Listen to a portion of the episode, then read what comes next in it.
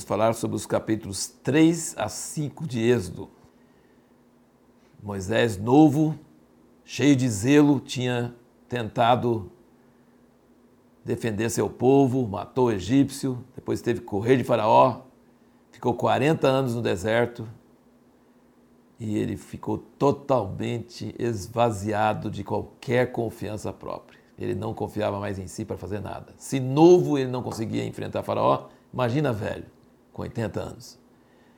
Ele tinha perdido total fé em si mesmo. E quando ele falou com Deus, Deus chamou ele para sarça ardente lá, ele falou: Quem sou eu? Manda outro.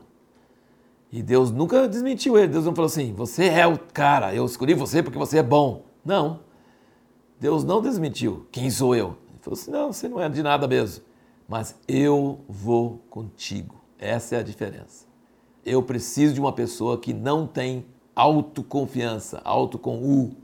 Eu preciso de uma pessoa que tem confiança no alto, com L, com Deus que confia na presença de Deus, que sabe que de si mesmo não é nada, mas com Deus é tudo. Agora Deus fala com ele para falar com os filhos de Israel que ele é o Deus de Abraão, Isaac e Jacó.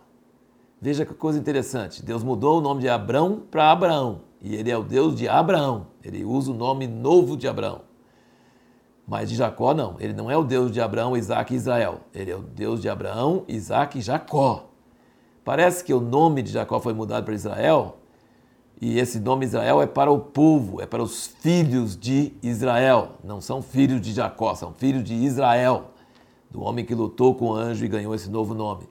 Mas quando vai se falar do Deus de Abraão, Isaac e Jacó, ele usa o nome antigo de Jacó. Quando Moisés fica resistindo a Deus o tempo todo, e no fim ele fala assim: Deus, manda outro, porque eu não sirvo para nada, eu não sei falar, sou de lábios incircuncisos, manda outro, o senhor errou o caminho, não é comigo. Eu nem antes e nem depois do senhor falar comigo. Deus fala assim: quem fez o mudo? Quem fez o surdo? Quem fez a língua? Paca, você está falando. Deus ficou bravo com ele, como alguém fica com um amigo. Mas mesmo assim, Deus não desistiu de mandar Moisés. Interessante observar que quando Deus tem um propósito, ele não desiste, mesmo quando a gente resiste. Moisés não queria ir, mas resistiu e Deus ficou até bravo, mas mandou Arão. Ele pediu alguém para estar com ele, para ajudar ele. Deus mandou Arão e mandou ele ir assim mesmo, com toda essa resistência. E aí Moisés vai e Deus procura matar ele na estalagem. Essa passagem cria problema na cabeça de muita gente. Como Deus pega o cara depois de 40 anos planejou ele antes de nascer, vai mandar ele para libertar o povo dele, faz parte do plano cósmico de Deus. E parece que pega pelo pescoço e vai enforcá-lo, alguma coisa assim. Dá a impressão que Deus pegou ele e quis matar ele. Por quê? Porque ele não circuncidou o filho. E a mulher não queria deixar. E quando a mulher viu que Moisés estava nas últimas, ela pegou rapidamente, circuncidou o filho, e mas xingou ele, não deixou de xingar ele. Falou: você é um homem sanguinário. Então, nós podemos tirar duas lições. Primeiro, a família é mais importante do que qualquer projeto. Deus dá mais valor a como você é pai de seus filhos, o que você faz com seus filhos. Ele põe em risco qualquer projeto ministerial por causa da família. Deus ia colocar todo o plano dele em risco, matando Moisés, porque não circuncidou o filho. Mas outra lição que podemos pegar é que às vezes, para fazer a vontade de Deus, Moisés estava na vontade de Deus, e a mulher brigou com ele, xingou ele, foi uma crise familiar. Então não pense que se você está na vontade de Deus, que o fato da mulher ter problema não significa que é a vontade de Deus. Pode ser a vontade de Deus e mesmo assim pode dar problema. Deu com Moisés, pode dar com qualquer um. E finalmente nós vemos nesses capítulos que quando você obedece a Deus e vai na vontade de Deus, não quer dizer que as coisas vão dar, vão dar certo. Moisés ficou tão descrente quando ele falou com o faraó, o faraó não aceitou nada. Quando ele falou com o povo de Israel, com os anciãos, eles não conseguiram ouvir por causa da dura servidão. Ele falou, Deus, quase que ele fala assim, eu não, não te falei, Deus, você mandou a pessoa errada.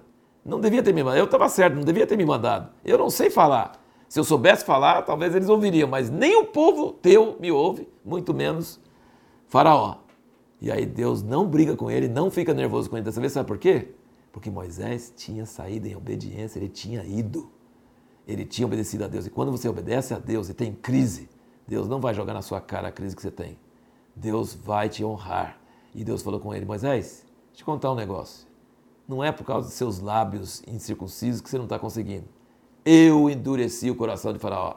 Olha que coisa interessante.